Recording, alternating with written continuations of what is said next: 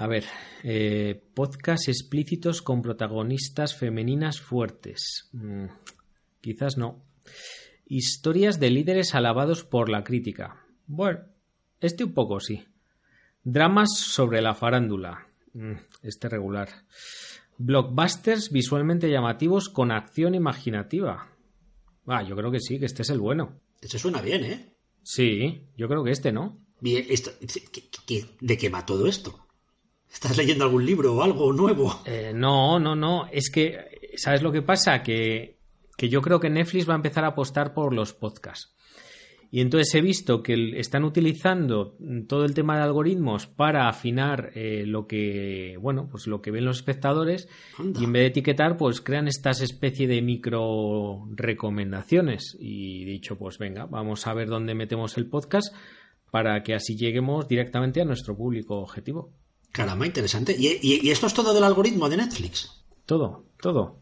A mí siempre me llama la atención por qué, por qué me cuesta tanto encontrar algo en Netflix. Sí, a mí también. Yo creía que me pasaba solo a mí y cuando he leído la noticia que has subido a la, al guion, he dicho, menos mal que no soy yo, porque ya me estaba empezando a preocupar.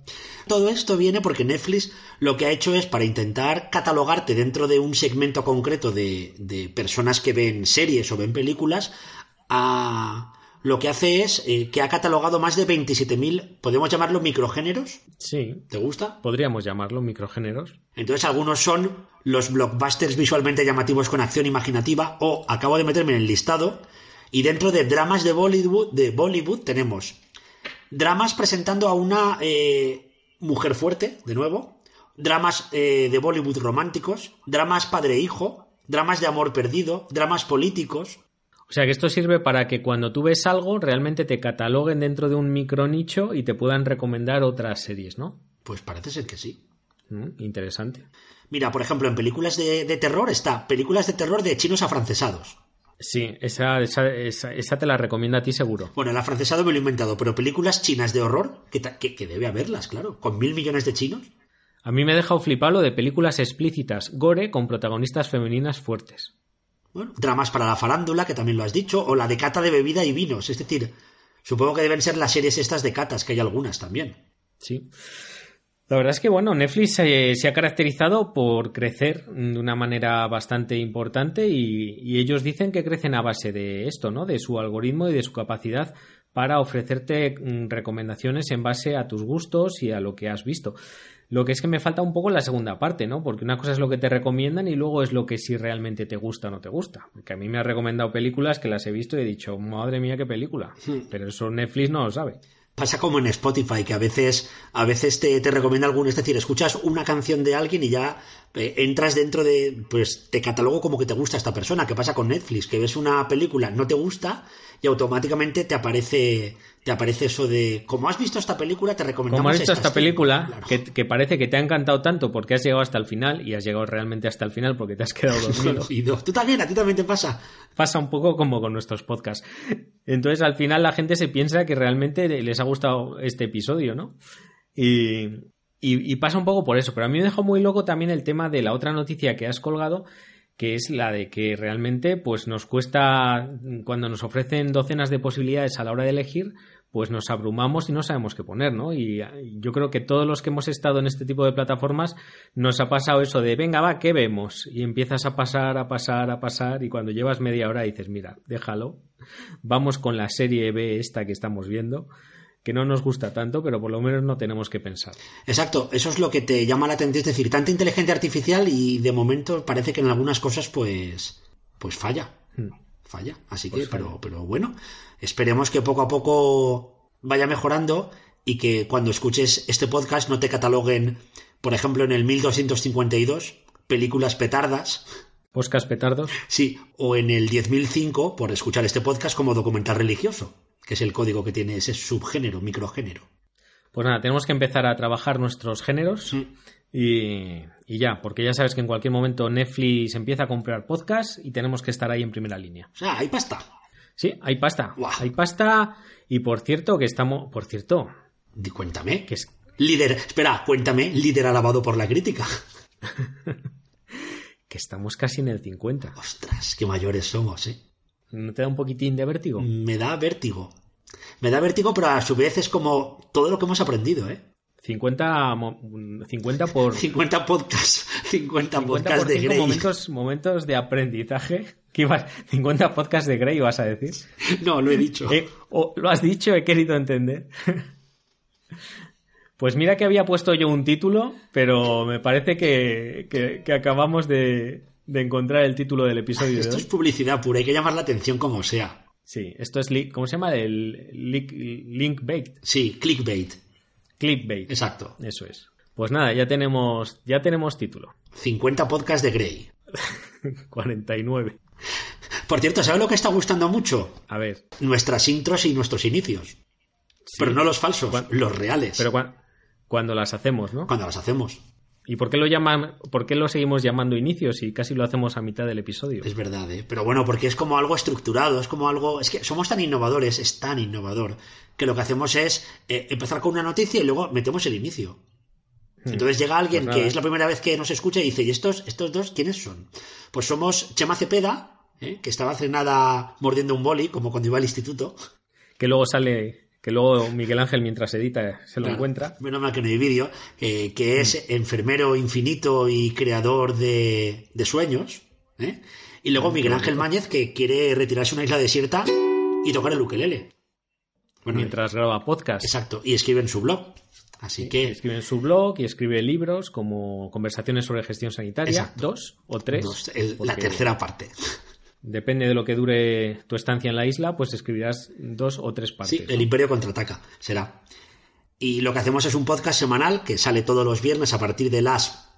Búscanos durante la madrugada, pero sí, a las 7 ya sale oficialmente, que se llama Conectando Puntos y en el que nos movemos en ese espacio eh, poco definido, en el que se juntan la salud, la tecnología y, por supuesto, la innovación. Y eso se llama Conectando Puntos una línea, al final, cuando conectas puntos, pues creas líneas. Líneas difusas, pero líneas, al fin y cabo. Pero líneas.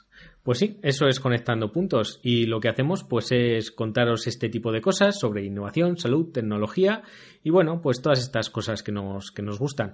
Y de vez en cuando hasta presentamos los episodios y ponemos intros de nuestros conectantes. Sí, y para ello lo primero es lanzarlo. Pues venga, vamos allá, ¿te parece? Tu turno. Allá vamos. Pues venga, episodio número 49 de Conectando Puntos. Chumpu, chumpu, chumpu, chumpu. Chumpun, chumpun. Paragaraban, paragaraban, pam, pam, pararan. Tin, tin, tin, tin, tin, tin, tin, tin, tin, tin, tin.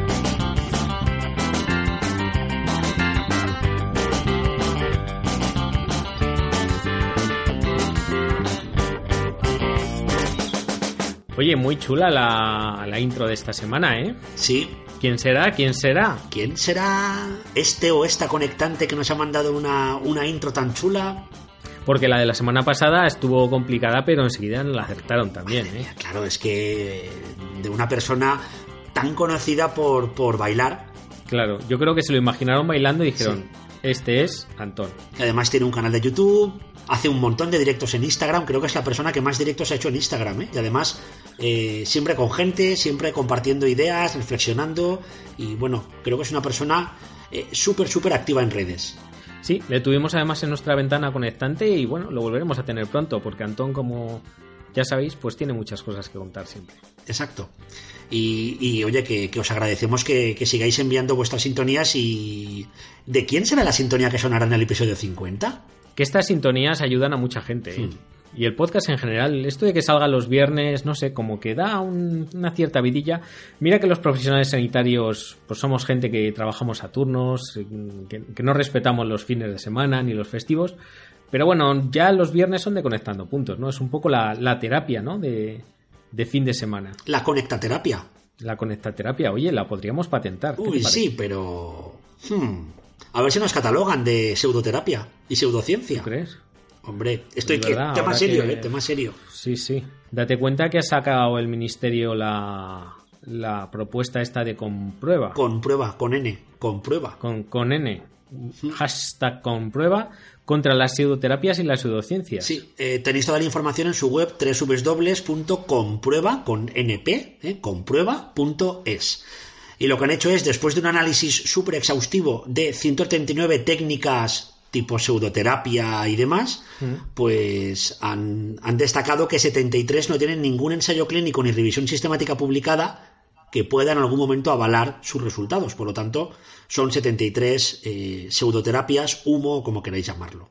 Pues sí, la verdad es que, bueno, hacían falta iniciativas como esta, ¿no? En la que se pusiera en, sobre, en blanco sobre negro todos, todos estos temas y hacía falta también pues que otras organizaciones pues se, se empiecen a adherir a este tipo de, de campañas e iniciativas, ¿no? Para, Sí. Para que realmente pues estas terapias pues no dejen de ser lo que son, que son pseudoterapias y que la gente pues que no las tome tan en serio. Exacto. Con esto pasa como con la homeopatía muchas veces, que todo el mundo, oh, qué malo, qué malo, pero luego nadie se moja.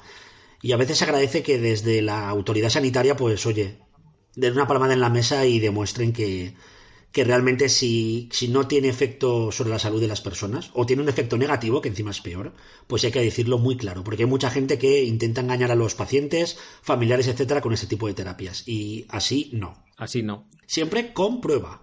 En Conectando Puntos somos muy rigurosos y pedimos pruebas. Queremos aquí que nos pongan los papers por delante. Exacto. Si tienes un paper, vienes aquí. Eso. Y a la ventana. Exacto. Así que nada, com- comprueba. Comprueba.es, eh, entrad y comprobadlo. Y, y vamos a pasar a. Es que nos. me emociono ver que, que tenemos patrocinio. Patrocinio otra vez, dos semanas seguidas. Patrocinio otra vez. Pero bueno, esto, esto es una locura. Sí, hombre, es que. Además, ¿sabes de quién? Se, se merece una canción otra vez, ¿no? Venga, tócala, tócala otra vez. Sam. Sam. me he puesto nervioso. El patrocinio. Ya está, ya está, porque me vengo arriba y no quiero, no quiero. Bueno, bueno, ha estado bien, ha estado bien. Pero nada, eh, tenemos de nuevo a Carolina, Samalea. Tenemos de nuevo a Carolina Samalea, nuestra youtuber favorita de salud. enfermera en evolución, pero es que además tú no lo sabes. La semana pasada celebrando sus 500 suscriptores y esta semana sabes cuántos tiene ya. Pues andará rondando los Mil, mil. mil. ¿Qué me dices? Bueno, igual alguno menos, pero Igual alguno menos, sí, pero está a punto de llegar a los mil. ahí, ahí. Y va a ser gracias a todos vosotros, claro. Porque es enfermera en evolución, entonces su canal pues eh, evoluciona. Claro, qué lista has ido al poner el nombre, eh, Carolina. Sí. Bueno, al principio era, ¿te acuerdas lo de huevo oncodudas que tenía al principio? Sí, que también era un proyecto muy chulo. Sí. Y ahora ya, bueno, se está perfilando como enfermera en evolución. Y la verdad es que es el proyecto de, que, que ha creado en YouTube es, un, es muy, muy chulo. Porque al final, pues bueno, se trata de acercar ese conocimiento en salud, esa experiencia que tiene ella como enfermera. Y bueno, juntar también sus puntos y, y contar, pues a través de viajes que hace y a través de entrevistas, pues los, los diferentes hábitos de salud en los distintos lugares del mundo o historias con otras personas relacionadas con el mundo de la salud. La verdad es que es muy, muy chulo y tiene unos vídeos muy interesantes. Estaba mirando aquí, por ejemplo, sus últimos vídeos son de un viaje a Praga. Entonces, pues, pues habla del sistema sanitario en, en Praga. Enfermera de noches, que hablamos, ¿te acuerdas la semana pasada? Que lo comentamos. Sí, que era uno de los más vistos, sí. Viajes como Canarias, veo por aquí. Habla de Brasil. Habla de sexología también. Bueno, un un poco de todo. ¡Ey, payasos de hospital! Tiene un par de vídeos muy chulos sobre cómo se preparan los payasos de hospital y qué hace un payaso de hospital. La entrevista. Y es, es muy interesante. Pues nada, vamos a ayudar entre todos a que Carolina llegue a los 5.000 suscriptores con nuestros oyentes del programa de hoy. Yo creo que es, es viable, ¿no? Además, así te das cuenta de cómo esa evolución de la que habla Carolina es aprendizaje puro. Eh, Desde contar historias, presentar su trabajo del día a día, hablar de hábitos saludables, Sí. hablar de... El otro día hizo un directo y le pregunté que por qué no hacía un canal exclusivo de viajes. Y dice que no, te- que no hace tantos viajes como para tener un canal solo de viajes. Que ya le gustaría tener un canal exclusivo de viajes, ¿no? Pero yo creo que no, que es un error. Yo creo que está muy bien lo que hace porque mezclar los viajes y la salud es súper interesante.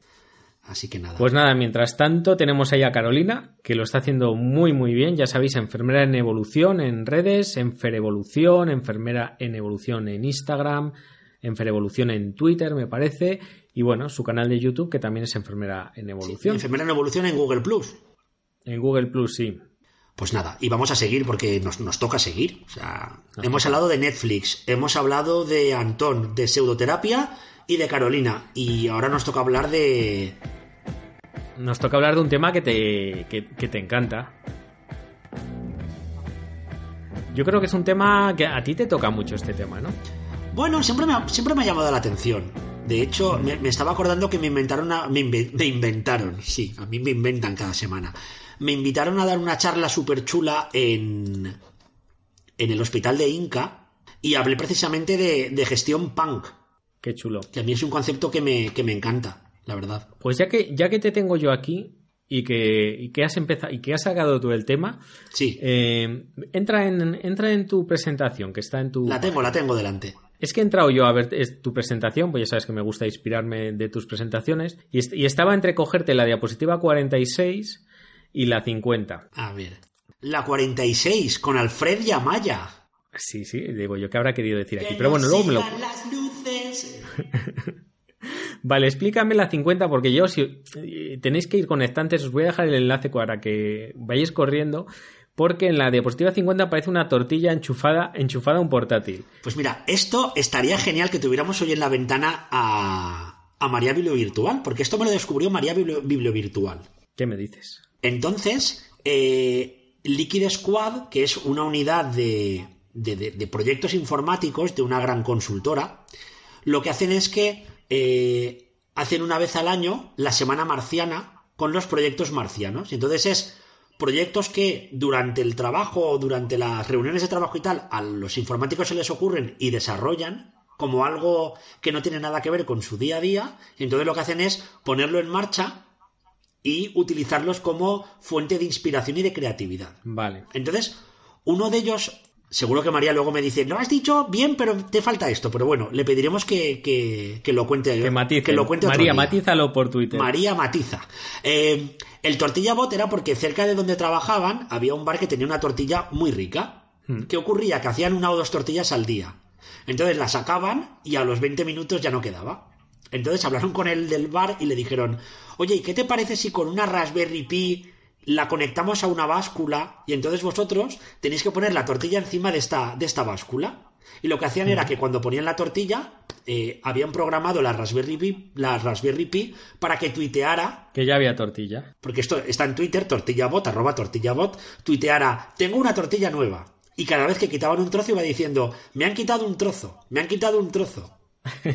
Esto es genial, ¿eh? Es genial, es buenísimo. Entonces se dieron cuenta con los proyectos marcianos, que además os pondremos en el enlace, que muchas ideas de nuevos productos y nuevos proyectos salían de estas locuras.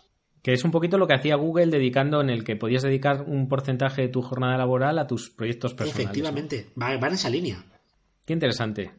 Va en esa línea. Así que bueno, pues muy, muy divertido lo de los proyectos marcianos y gracias a María por, por recomendarlo. Pues muy, muy chula la diapo, ¿eh? La voy a coger yo para, para cuando hable de estas cosas. Pues sí, el tema de hoy, que es el liderazgo punk, en este caso, que es un tema que yo no conocía, que lo conocí gracias a tu. precisamente gracias a tu blog y a tu presentación. Así que nada, te dejo a ti los honores para que nos cuentes un poco qué es esto del, del liderazgo punk. Bueno, a ver, todo, todo tiene que ver del movimiento punk, que ya sabes que es un movimiento finales de los 70 y los 80, parte de los 90, y el, Mm. el punk, además de la música, pues Sex Pistols, The Clash eh, y un montón de grupos, tenía una filosofía, una filosofía muy underground, podríamos llamarla, basada en tres puntos. El primero era hazlo tú mismo, que creo que nos suena. El Sí, it yourself. hasta ahí vamos muy alineados, ¿no? El segundo era rechaza los dogmas y cuestiona lo establecido. También, también va muy en la línea de, de ser disruptivos, ¿no? Y la tercera era desprecia las modas. Cuando algo está de moda, Tú para el otro lado. gírate y vete por otro sitio, porque puede que huela mal. Bueno, no dejarse llevar, ¿no? Al Efectivamente. ¿Mm? Entonces, alrededor de todo este modelo, pues empezaron a hablar un poco de, de liderazgo mm, punk, liderazgo rebelde, innovación gamberra. Hay un montón de, hay un montón de movimientos alrededor de, de- de esto. Entonces, por ejemplo, mm, yo recuerdo uno de los primeros libros que leí de este estilo que era Funky Business. Funky Business era el libro de, de dos escritores holandeses, si mal no recuerdo, que era eh, Jonas Riedstrail y Cale Nordstrom, que hablaban de la necesidad que había de darle una vuelta al mundo de los negocios. Entonces, por ejemplo, en su libro decían, el jefe ha muerto, Qué curioso. es decir, el, el líder que dice que sabe de todo y siempre tiene la razón no existe. Y si existe, acaba con él. Muy bien, muy interesante. Y una frase que me gustaba mucho que era que organizar y gestionar es el arte de conseguir que gente ordinaria haga cosas extraordinarias. Pues sí, la verdad es que es una frase que condensa, condensa muchas cosas. Digamos que con un equipo, eh, la típica frase, no, yo sería, si me nombran jefe, elegiría mi equipo. No, no, el buen jefe es el que coge a la gente que tiene, que ya sabe cómo funciona su negocio, su servicio, su unidad, y hace que hagan cosas que, que nunca se lo hubieran imaginado. Ese es el gran jefe. Entonces, este fue el primer, bueno, la primera vez que oí hablar un poco de, de ese mundo punk. Eh, Luego hay una autora que se llama Francesca Gino, que sacó un, un libro que se llama Rebel Talent, el talento rebelde. Entonces sacó lo que ella llamaba ocho principios del liderazgo rebelde.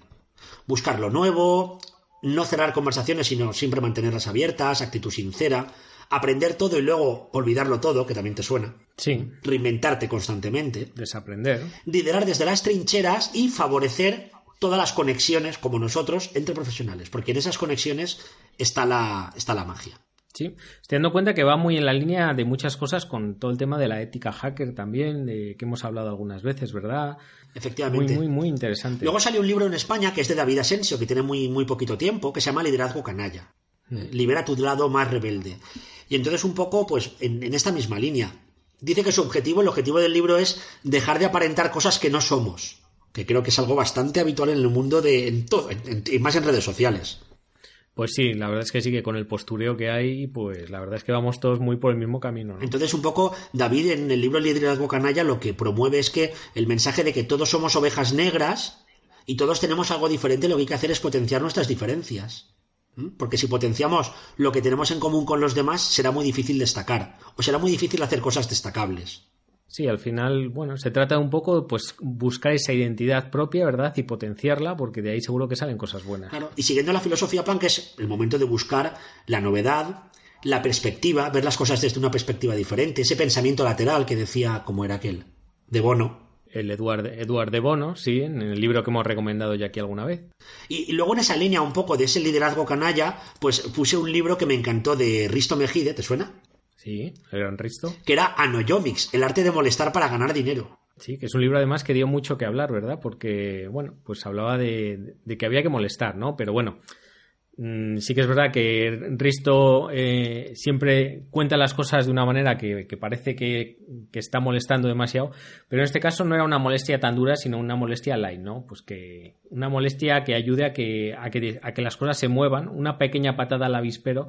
Patada al avispero. Espera, espera, que me ha gustado la frase, ¿eh? ¿Te ha gustado? Lo de la patada al avispero, vamos, me la voy a apuntar. apúntatela. Pues sí, un poco eso, ¿no? Realmente no pas ya no tanto por destacar, sino por hacer que las cosas pasen, ¿no? Y entonces, siguiendo en esta línea, porque ¿sabes lo que pasa con esto? Que vas a algún sitio, lo, lo cuentas o lo comentas y te dicen, vale, muy bien, mundo de las grandes empresas, rompe las reglas, que es el típico libro de rompe las reglas para ser buen jefe, pero en el mundo sanitario algo falla. Hay varias experiencias que creo que merece la pena comentar porque son súper chulas sobre este liderazgo rebelde en el mundo sanitario. Yo estoy esperando un libro que va a ser el, el- el siguiente de Miguel Ángel Mañez, yo creo que es el liderazgo sanitario rebelde, ¿puede ser? ¿Lo hacemos? O liderazgo sanitario punk. ¿Ética hacker y liderazgo punk? ¿Nos ponemos? Bueno, bueno, Bueno, bueno. bueno. Estamos lanzando un reto, señores. Eso sería disruptivo. Chema está pensando, a ver de dónde saco tiempo para escribir ahora un libro. No estoy pensando 2021, 2023. Yo creo que va a ser una buena fecha para encarar este reto. Bueno, pues te cuento dos experiencias que, que me encantan. Una es el National, el Regional, fíjate mi inglés cómo va, ¿eh? que ya pronuncio Jotas. El National Health Service lanzó hace mucho tiempo Se te está alemanizando el. la Escuela de Radicales Sanitarios. Tela, ¿eh? Ya el nombre. Luego la cambió porque era muy duro por la Escuela de Agentes del Cambio. Entonces, es Bueno, un, queda mejor, sí. un organismo del NHS que se dedica a fomentar y a promover que haya líderes de cambio y gente con un pensamiento lateral, radical, como queramos verlo, dentro de cada organización sanitaria. Mm, interesante. Es decir, tengo, un- te- tengo una visión radical de cómo hacemos las cosas y quiero mejorarlas, pero además es que desde arriba me, me invitan a serlo, que creo que es un mensaje que debería calar.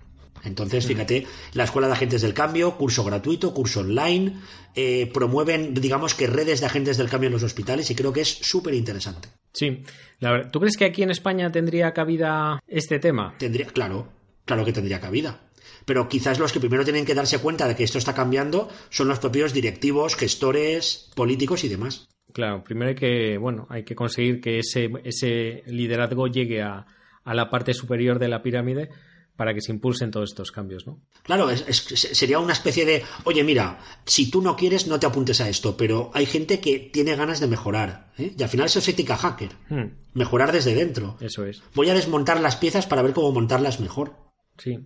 A mí me, me recuerda mucho al, al premio este que lanzaron desde el MIT, eh, el premio a la desobediencia, que lanzaron un, un premio de 250 mil dólares para aquellos que fueran capaces de romper las reglas para cambiar el mundo, como decían ellos. ¿Y quién ganó? Pues vamos a ver. Sí, yo creo que fue Zuckerberg. No, lo impulsó Zu- Zuckerman. Zuckerman. Meet Media Lab Disobedience Award. Joder, caramba. Eso es. Fue el creador del premio.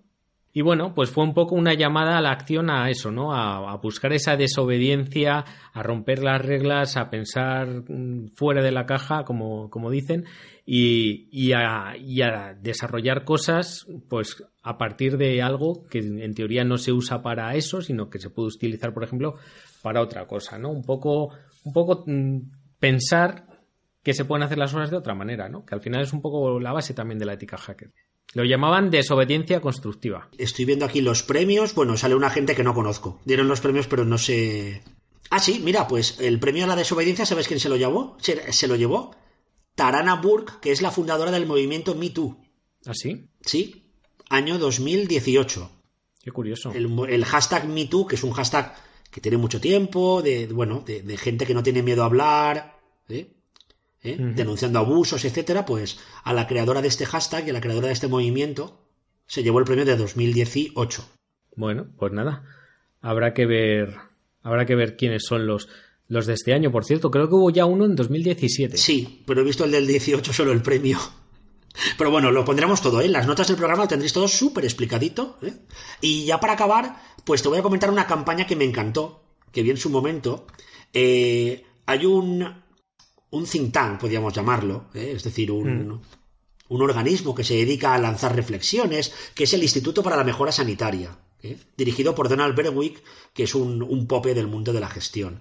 Y lanzó una campaña que llamó eh, ¿Quieres romper las reglas para mejorar los cuidados? Ah, qué chula. Y entonces empezó a recopilar un montón de ideas, iniciativas, buenas prácticas de cualquier profesional ¿eh? para rediseñar, mejorar ¿eh? el sistema sanitario. Y entonces, pues bueno, publicaron las más repetidas y hicieron un artículo muy chulo que publicaron en, en Jama.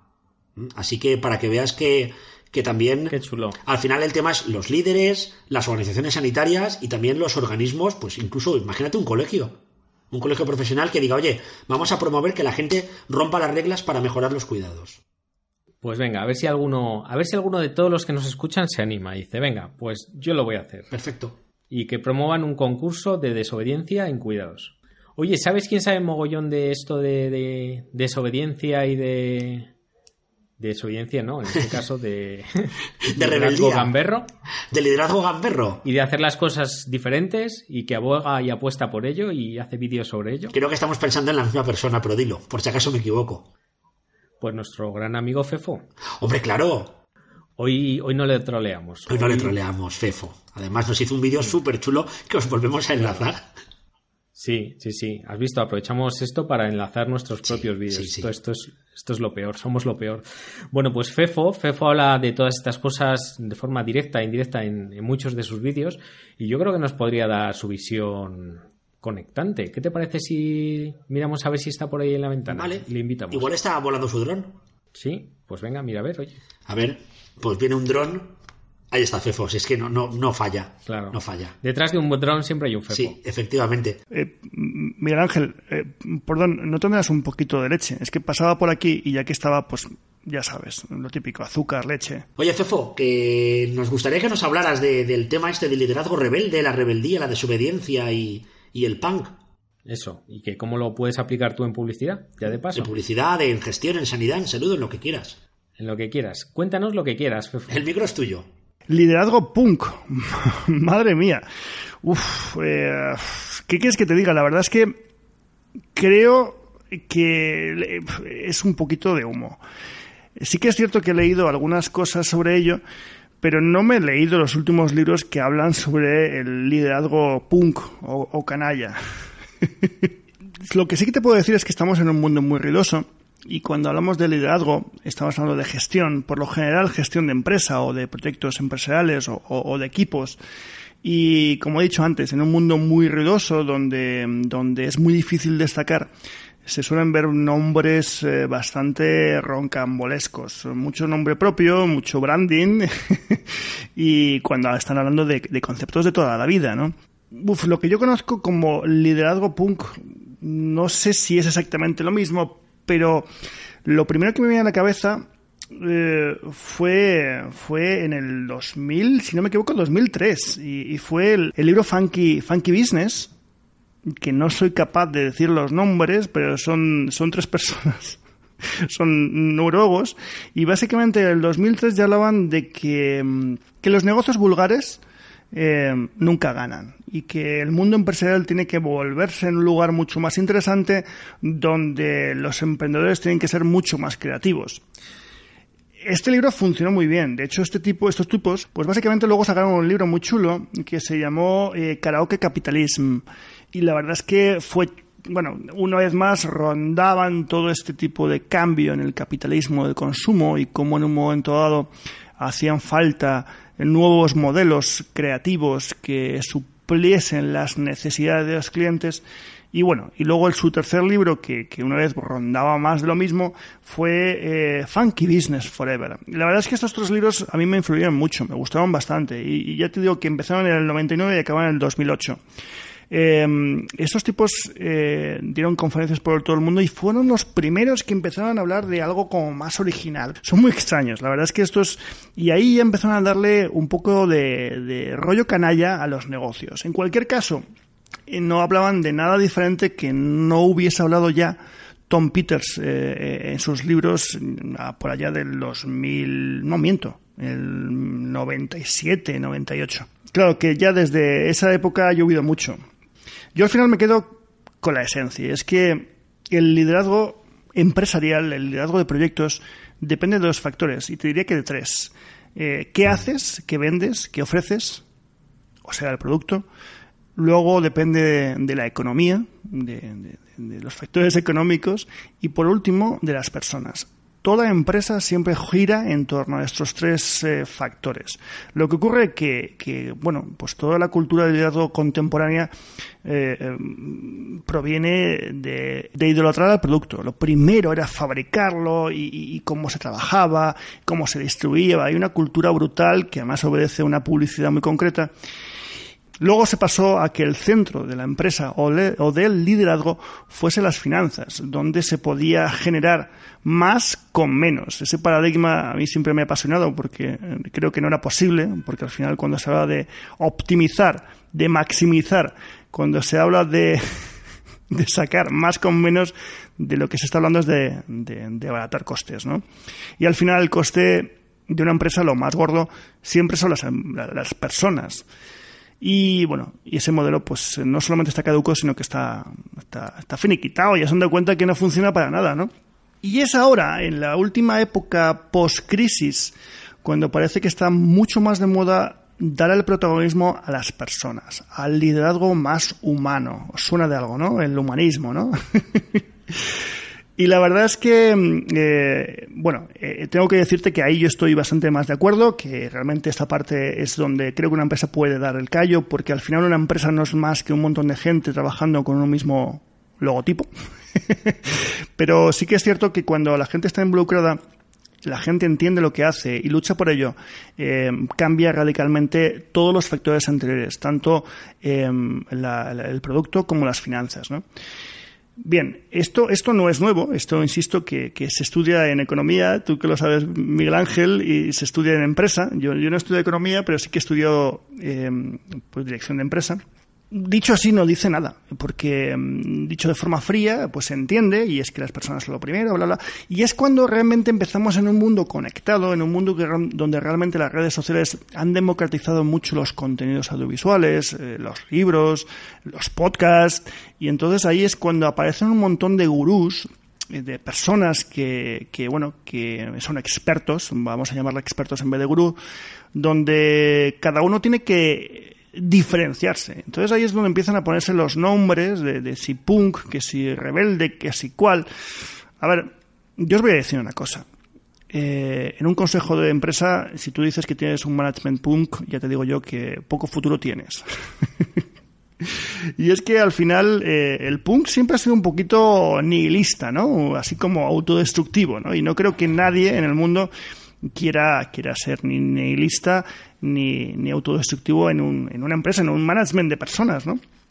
Lo que pasa es que al final lo que tenemos eh, del punk es, es, es, eso, el movimiento musical de los 70 que rompió muchos paradigmas. Y es ese estereotipo lo que la gente quiere decir cuando dice lo que dice. Entiendo, porque no lo sé, pues yo has dicho que yo no soy experto eh, en el asunto. Lo que sí que es cierto es que, a ver, la rebeldía no empieza por, por cómo dice las cosas, sino en los resultados. Y por experiencia, y os lo digo a nivel personal, eh, los resultados solo se pueden impulsar cuando la gente con la que trabajas y, tus compañeros eh, creen en lo que están haciendo y confían en las personas con las que están trabajando. Eh, estos dos factores que parecen muy sencillos son muy complicados de, de, de, de ver todos los días porque, bueno, pues eh, las empresas son ecosistemas muy jorobados y bueno, eh, cuando la interacción humana interviene, pues hay muchos factores eh, políticos, sociales que intervienen y que, y que ralentizan la empresa. Por eso es muy importante simplificar mucho. Simplificar la empresa en el sentido de eliminar la política, en el sentido de que la gente tenga voz, que la gente tenga voto. Cuando digo voto, es voto. Eh, se habla mucho de delegar, eh, se habla mucho de comunicar, se habla mucho de eh, dar opciones. Eh, esto no es nuevo, insisto. Esto, esto yo lo he vivido personalmente en, en, en, en mis dos empresas y, yo ya os digo que mi labor personal como gestor es de coordinación, no es en muchas cosas ni siquiera de decisión. Lo que ocurre que hay muchos factores de confianza por parte del empresario, por parte de, del gestor y, y, por parte de la gente. ¿Qué quieres que os diga? Eh, yo creo que muchas veces es la comunicación lo que marca la diferencia y eso es un problema. Y lo digo yo como comunicador y es que cuando vendes eh, un hype muy bestia y es como muy radical, el gran cambio y luego no es tan cambio, se queda en humo. Eh, no puedes vender un gestión punk cuando al final pues eh, una empresa, un proyecto está en manos de un consejo de administración y se toman decisiones completamente normales. Sí que es cierto que si hay gente que está haciendo las cosas diferentes y practica con el ejemplo. Y yo creo que eso es lo más punk, eso es lo más radical. Practicar con el ejemplo. Si dices algo, lo haces. Es, es, eh, y si te equivocas, admites la equivocación y das voz y no sé. Chicos, yo la verdad es que, insisto, no me gustan mucho los nombres propios, no me gusta este tipo de gestiones de moda, me quedo más con lo estable, con lo que creo que funciona y al final hemos dicho que son tres factores, el producto, la economía y las personas. Son muy necesarios, pero lo único que puede hacer evolucionar una empresa, lo único que puede cambiar el resultado de un proyecto son las personas. Así que me llevo la leche y me voy a cerrar el podcast de Illusion Labs, que chicos, que, que me toca. Hasta luego y muchas gracias por invitarme a vuestra ventana. Este Fefo sabe mucho, ¿eh? Ah, Fefo, es que es súper listo. Vamos. Hmm. Además, edita muy bien. Yo siempre lo pienso cuando me dicen, ah, un vídeo, un youtuber. Fefo. Pues por algo tiene un podcast. Por algo tiene un podcast. Claro. No, la verdad es que, que sí, que Fefo todo lo que dice y cuenta cosas muy, muy chulas. Y en su canal, pues bueno, siempre hay vídeos súper interesantes. Por cierto, ha estado en Austin hace poquito y menuda, menuda envidia, ¿eh? Los vídeos que ha subido. Sí.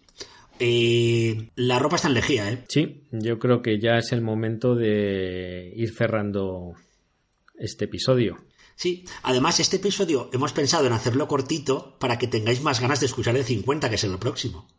Claro, es que lo que viene es increíble, es, es, alucinante. Yo creo que es el momento de dejarlo ahora con Fefo por todo lo alto y dejaros con todas las ganas para el episodio 50 Exacto. que vamos a hacer algo muy, muy especial. Sí, nadie se imagina lo que vamos a hacer. Seguramente ni nosotros.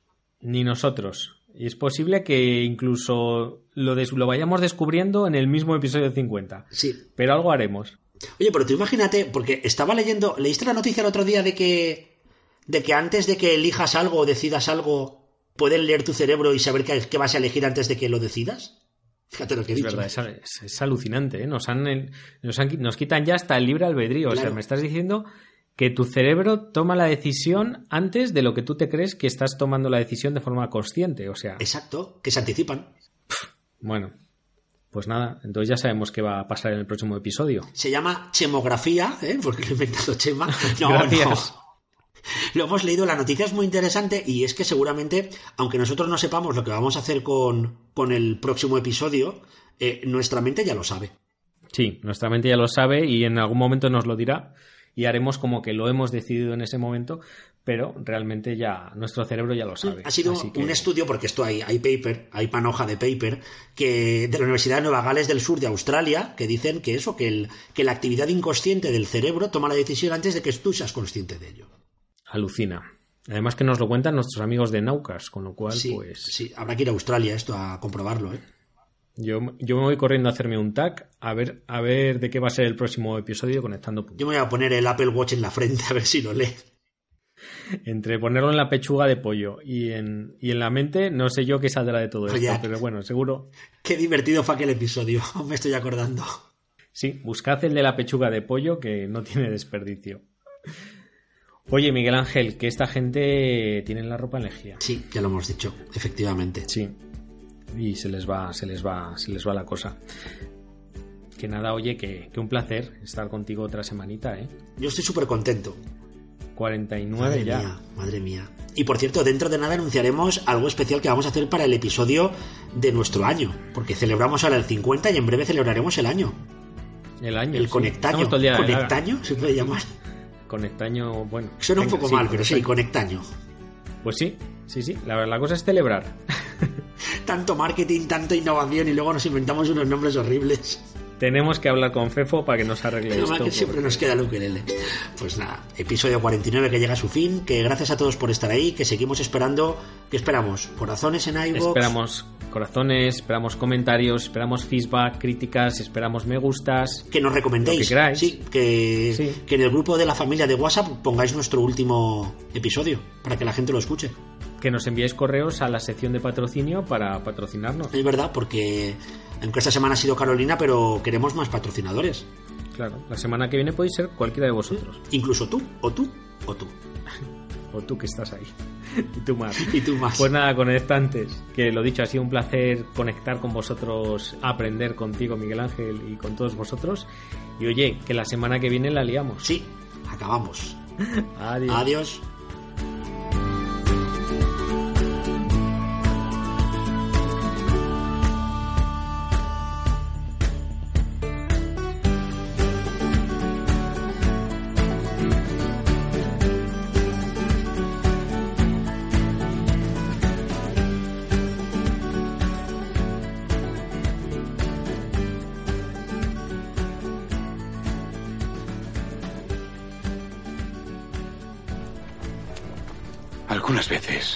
Lo que deseo hacer. El resto del tiempo hago lo que debo.